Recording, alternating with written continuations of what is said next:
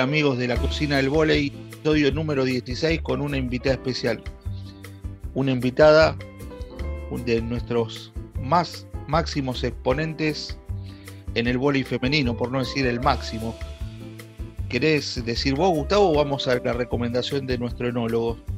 No, sin duda, sin duda es un, vino medalla, medalla en cualquier eh, torneo mundial. Eh, no tengo muy claro el varietal, pero, pero sin duda en exposición, eso está claro, tope de gama.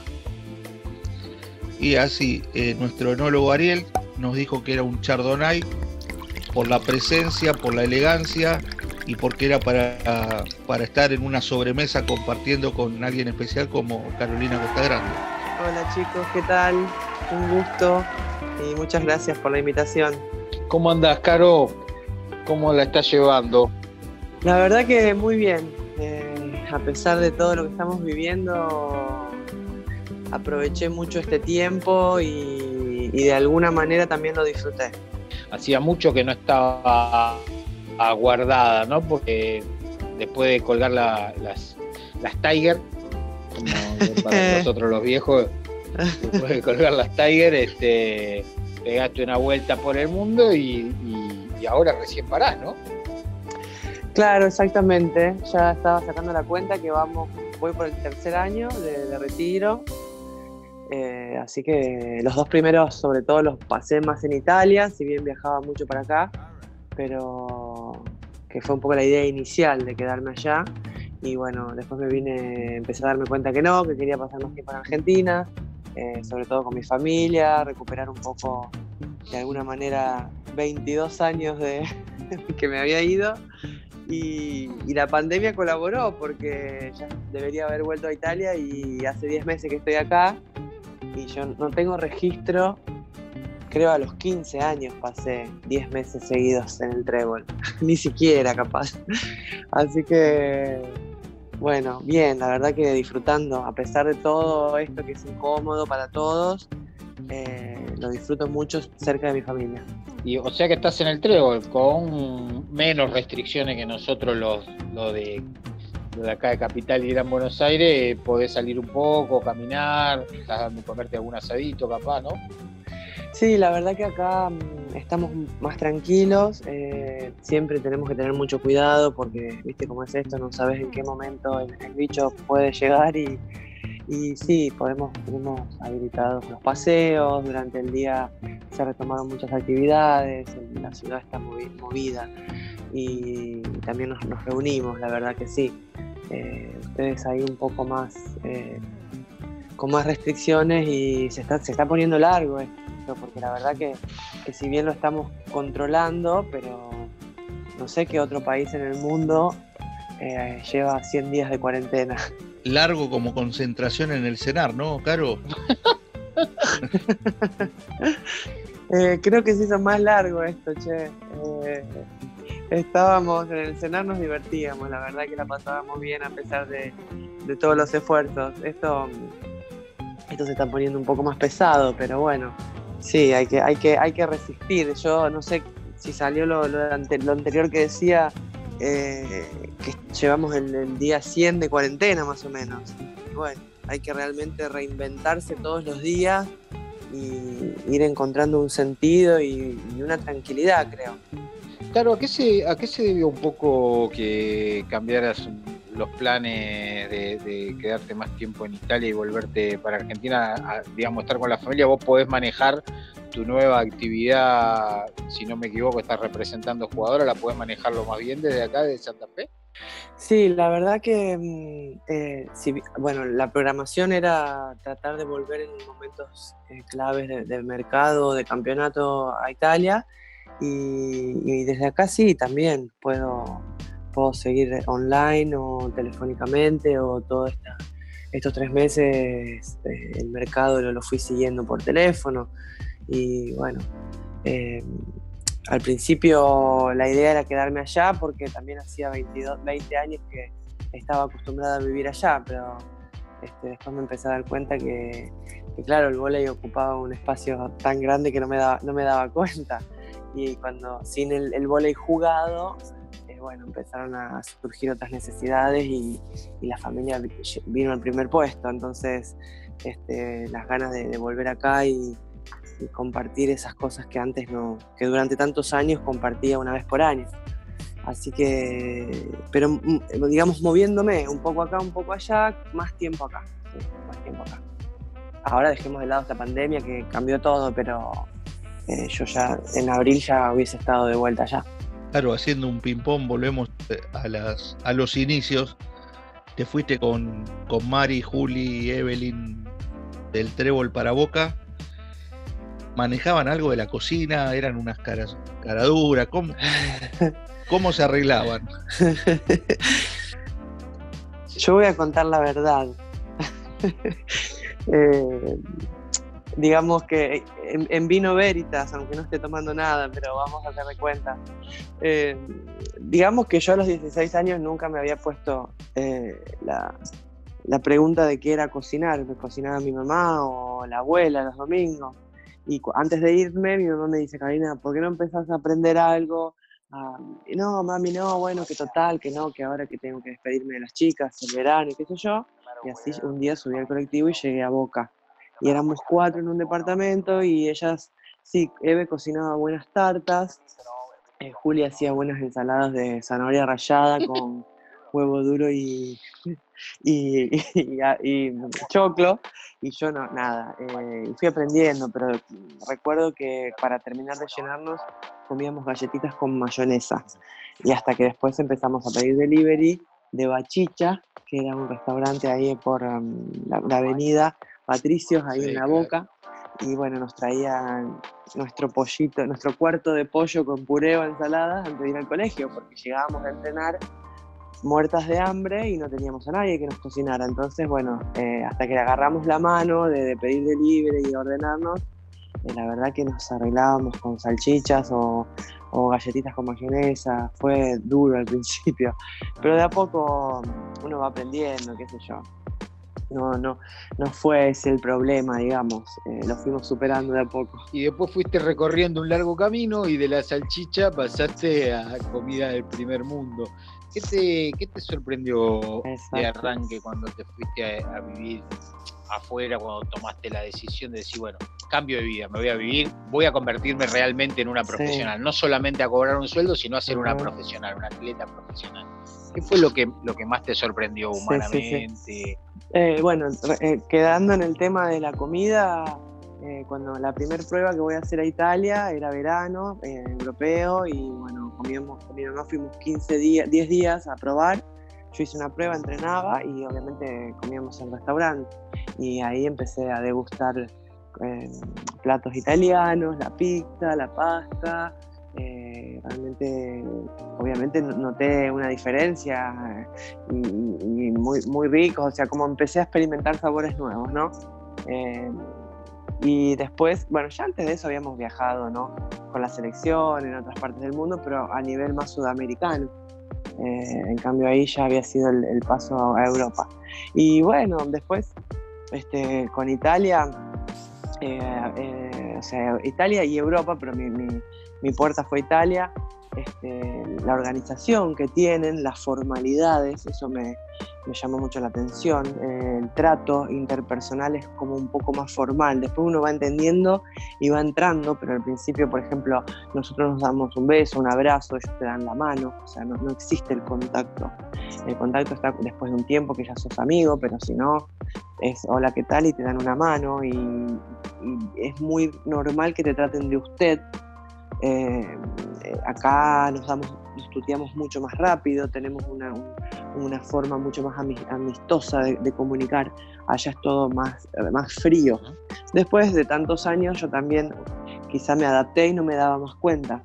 Después recuerdo algo muy, muy también muy que me, llamaba la atención era el look look europeo era también un look eh, la moda el, cabello eh, em, se usaba mucho el pelo corto en la mujer.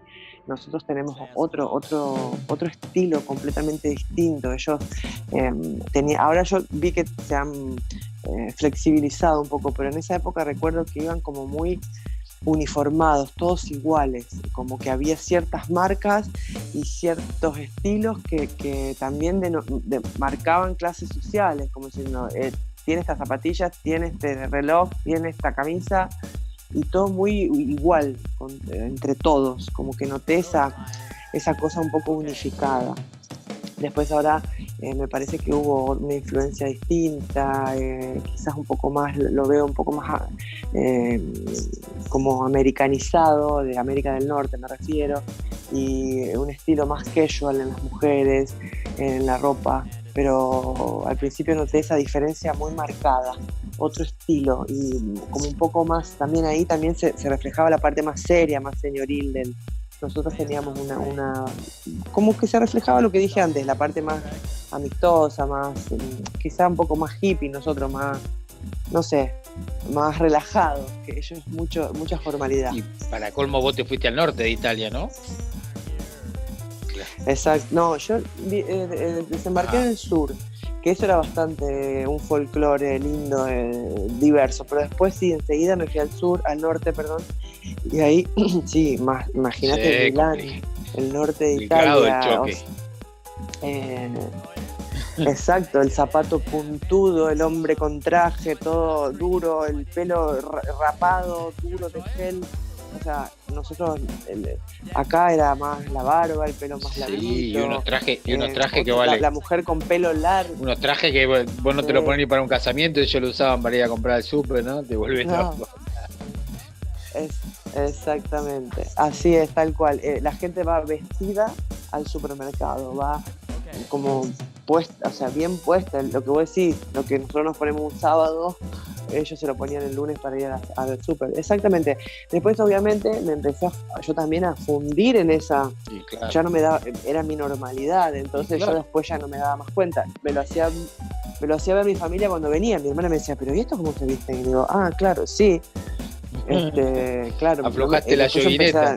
Ya también y sí, porque uno o, te adaptás o, te empezás a, sentir parte o si no es muy...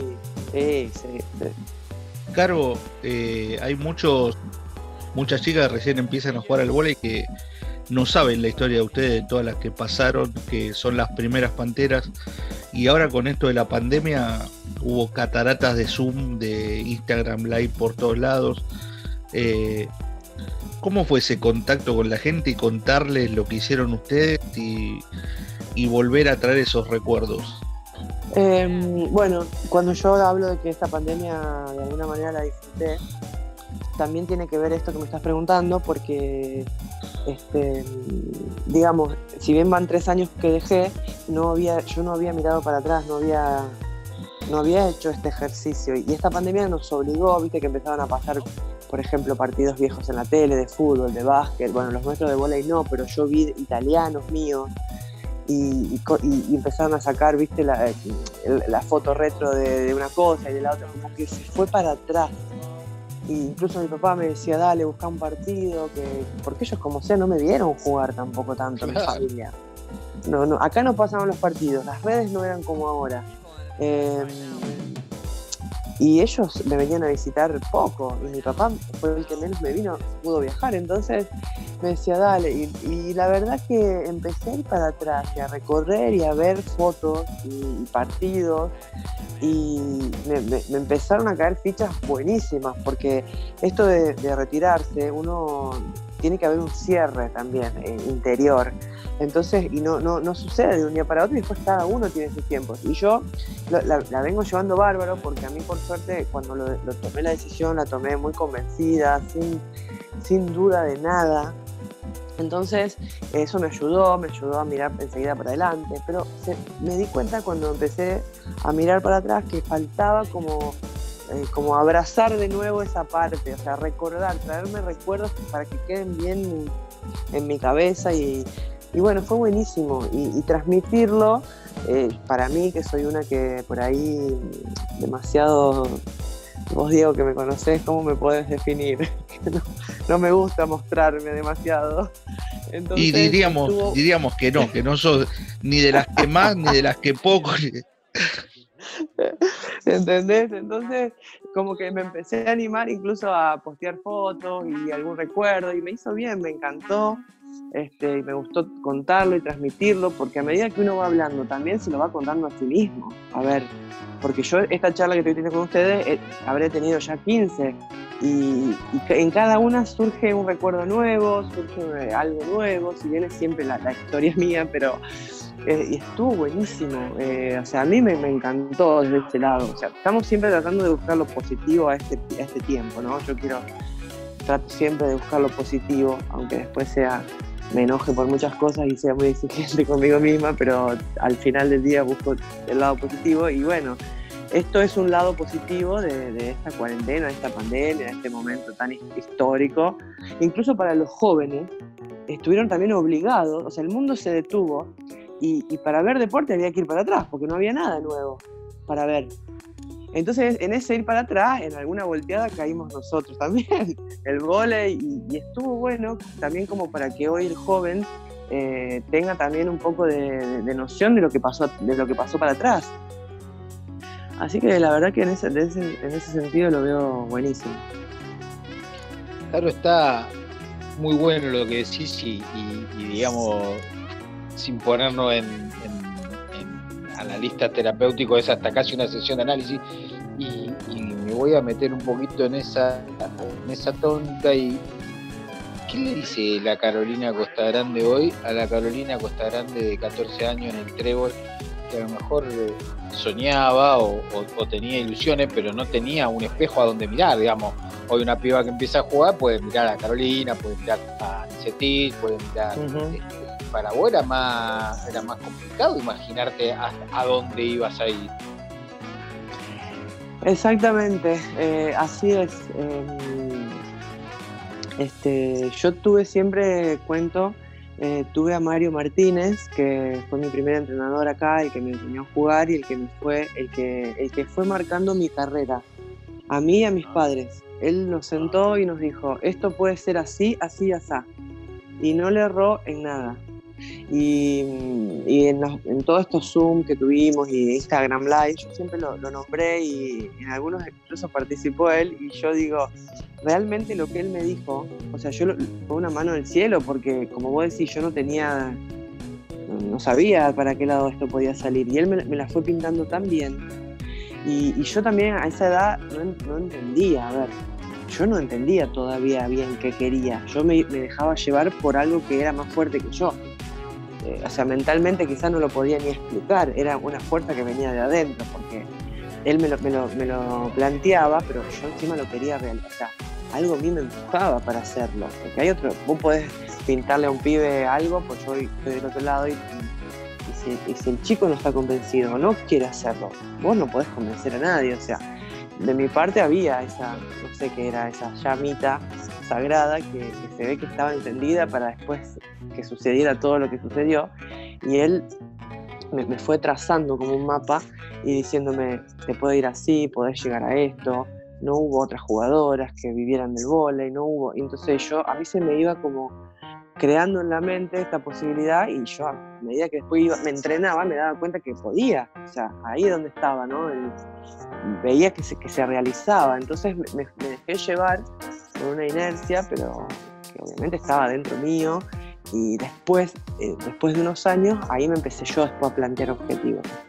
Decir, bueno, ¿a dónde quiero llegar? ¿Cómo me gustaría hacer? ¿Cómo quiero jugar? Sobre todo cuando empecé a Italia y a ver qué tenía delante.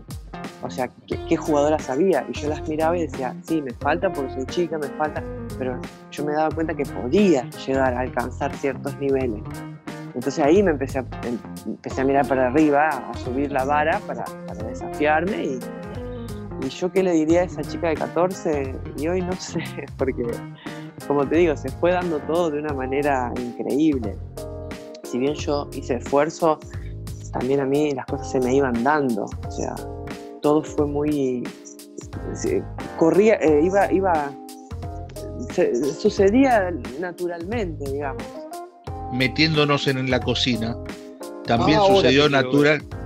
También sucedió naturalmente el aprendizaje o era más de de como hacían algunos clubes ahí en Santa Fe, cerramos la puerta y hasta que no sale, no salimos de la cocina. Eh, y la, no, sí, poquito, o sea, no, es que adore, no, adoro realmente la cocina, lo hago ocasiones y también por necesidad, pero por ejemplo ahora acá, lo que aprovecho y, me dejo mimar por mi madre, me cocina siempre. Ya vamos viendo por qué volvió al trébol entonces.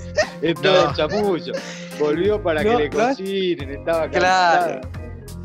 Eh, pero aprendí, sí, aprendí y he tenido mis, momentos, pero después también, a ver, eh, siempre llevé una, alimentación de un cierto tipo, entonces muy elaborado no, tampoco podía comer todos los días. Me daba algún gustito saliendo a cenar afuera, pero en, la casa eh, alimentos muy saludables y cosas muy poco elaboradas. Entonces vamos a hablar de un a la plancha, un bife, una ensalada, una pasta, pero no había mucha salsas y fritos. O sea que a, Pétzaro en el Tour, en el Tour 2021 a Pétzaro no vamos. No, no. Claro, estamos armando el Tour 2021 donde arrancamos con lo de la rusa Müller.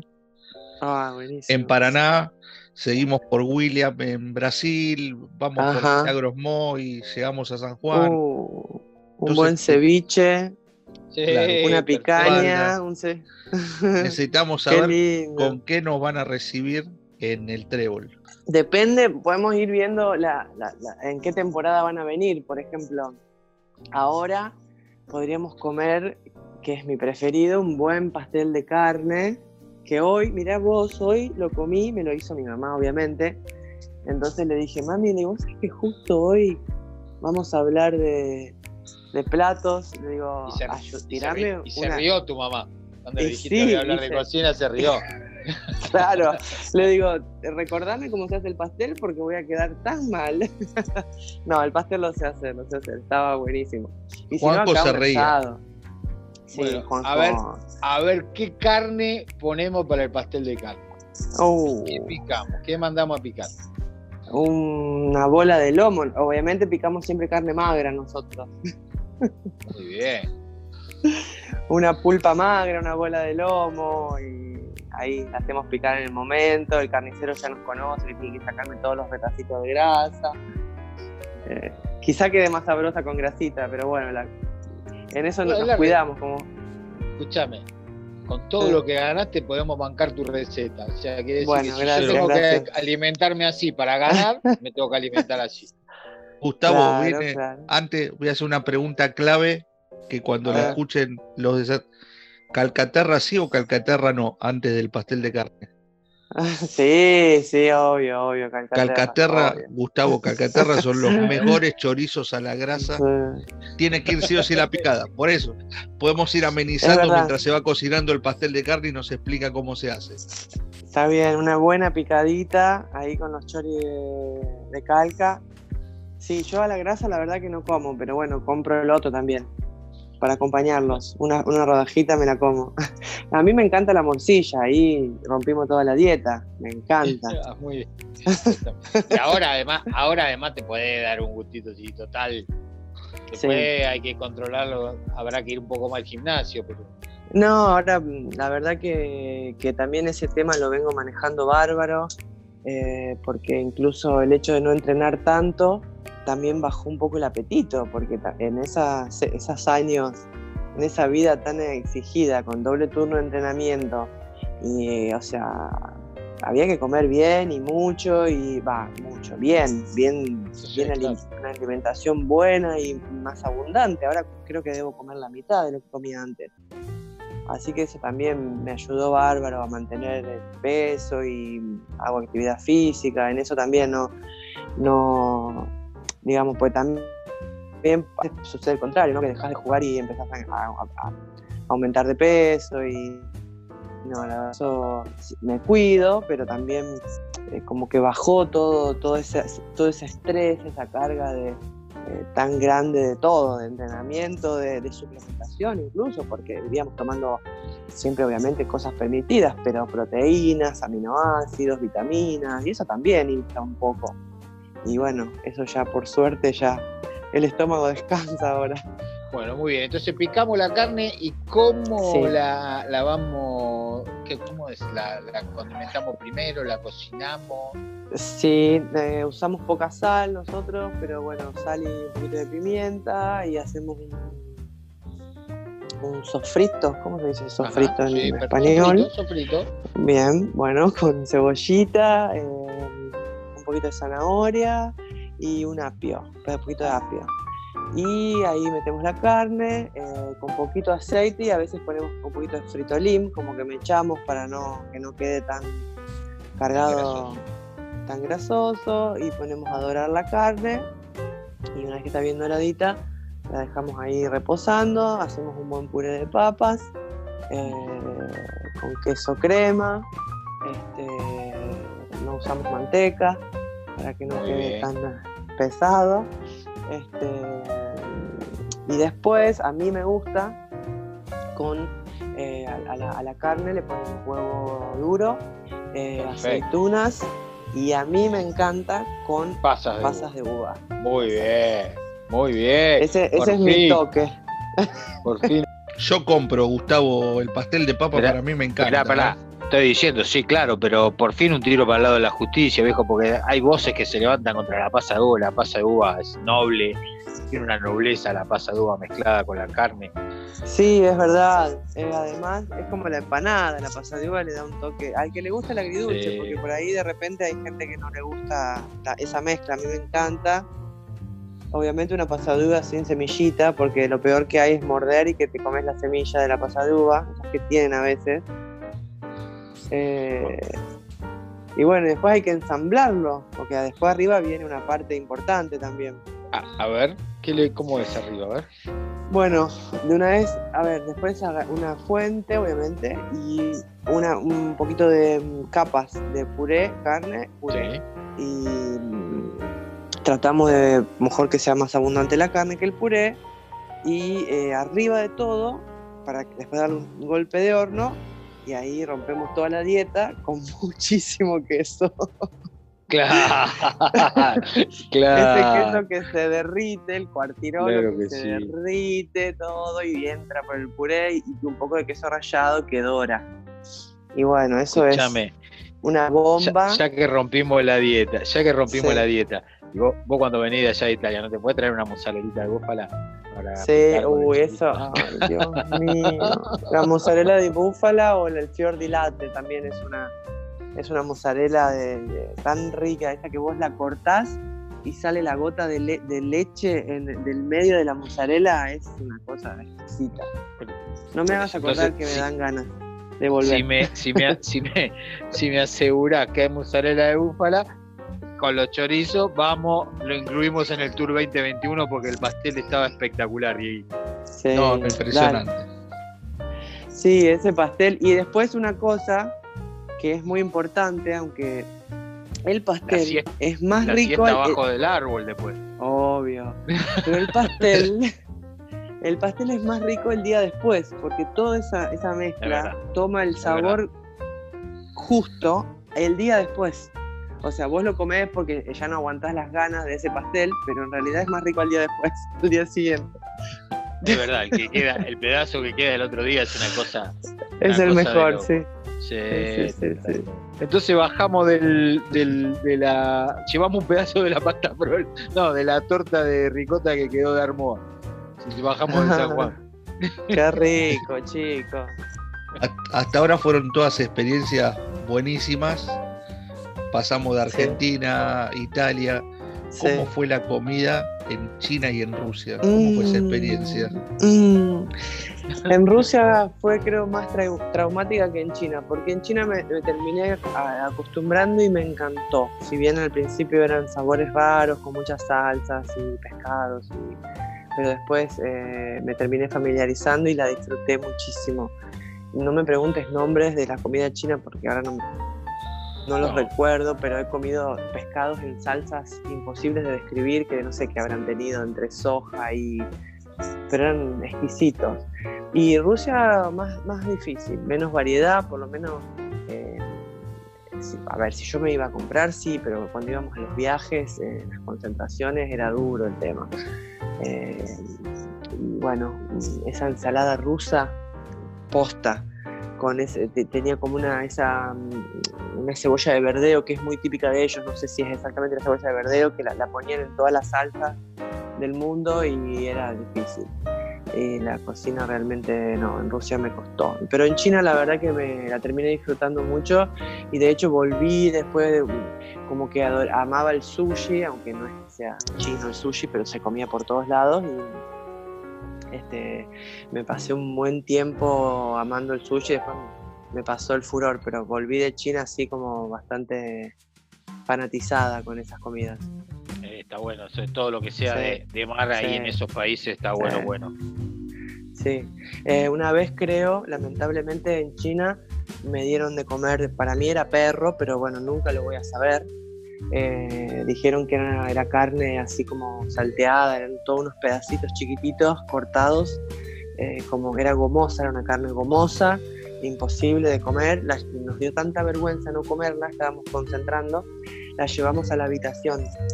Y para tirarla la, envolvimos así en una servilleta y bueno, la tiramos en el baño, en un tachito, y cuando nos levantamos de la siesta parecía que teníamos, eh, habíamos, ¿viste el olor del perro que cuando bañas un perro?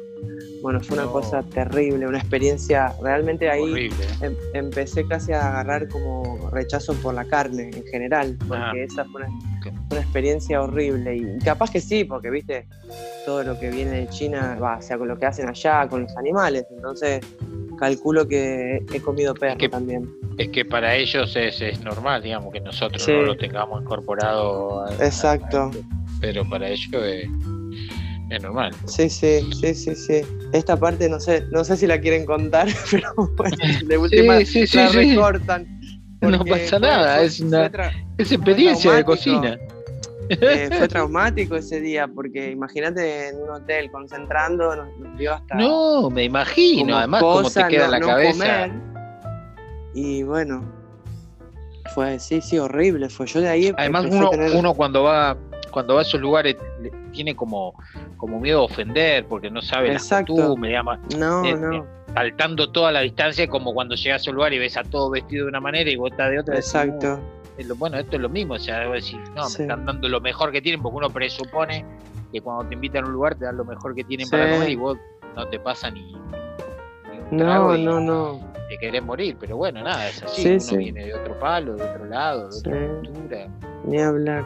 Además, después de ahí empecé a tener, en serio, como un rechazo a la carne, porque no me, traumó fuerte esa experiencia. Caro, desde lo deportivo, sí. ¿te quedó alguna cuenta pendiente? Sí, me quedó una copa pendiente, que jugué, mm, a ver, cuatro, cuatro o cinco finales, y o perdíamos en semi o en finales la Champions Así que bueno, esa me quedó, la orejona, me quedó. Pero el resto, la verdad que mm, me hubiese gustado jugar algún juego olímpico más. Estuve ahí cerquita de Río. Y bueno, después hubo un poco un cambio generacional y yo caí en la volteada del, recambio. Em,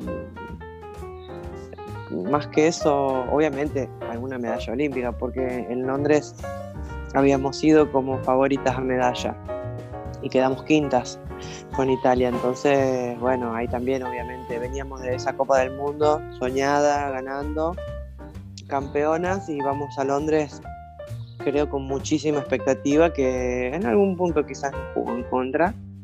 Y bueno, entonces sí, alguna medalla olímpica y, y esa Champions League que quedó, pero bueno, tampoco no me, no me puedo quejar, la verdad. Nos gusta cerrar con un par de preguntas que son más o menos similares para todos. Y, Diego instaló una que a mí me gusta mucho porque, pero hoy, hoy la voy a hacer como cuando más grande es nuestro entrevistado, más un atleta que ha trascendido un montón de fronteras, entonces te voy a proponer que armes dos mesas de tres personas, una con tres personas del volei y otra con tres personas por fuera del volei, con quien te sentarías a, compartir una, una buena comida.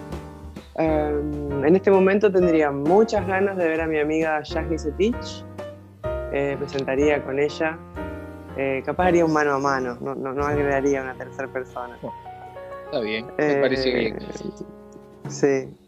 Y mm, fuera del volei, bueno, últimamente eh, estuve yo también escuchando podcast y estuve siguiendo mucho lo que es básquet y escuché a los chicos de la generación dorada.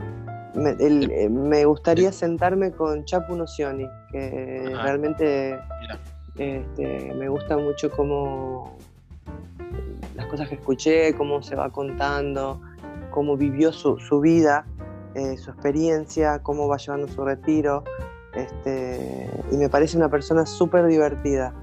Este, me, me, gustaría compartir así una charla y a Manu, obviamente. A Ginobili es un personaje que también este, lo, admiro muchísimo y eh, capaz que, que me, sentaría con ellos a, escucharlos. Eligió mal, ¿eh? Eligió mal, pero antes, antes de cerrar, Caro, una queríamos que nos cuentes eh, algo que me dijo una persona. ¿Nos puedes contar cómo es jugar con gomina?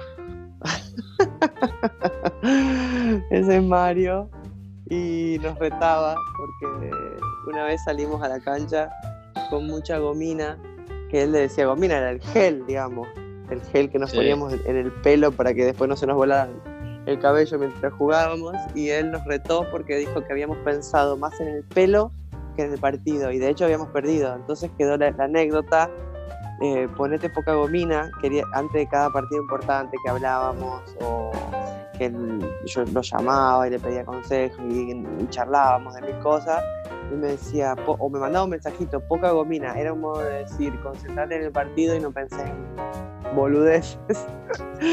y bueno, esa quedó, como entre otras anécdotas.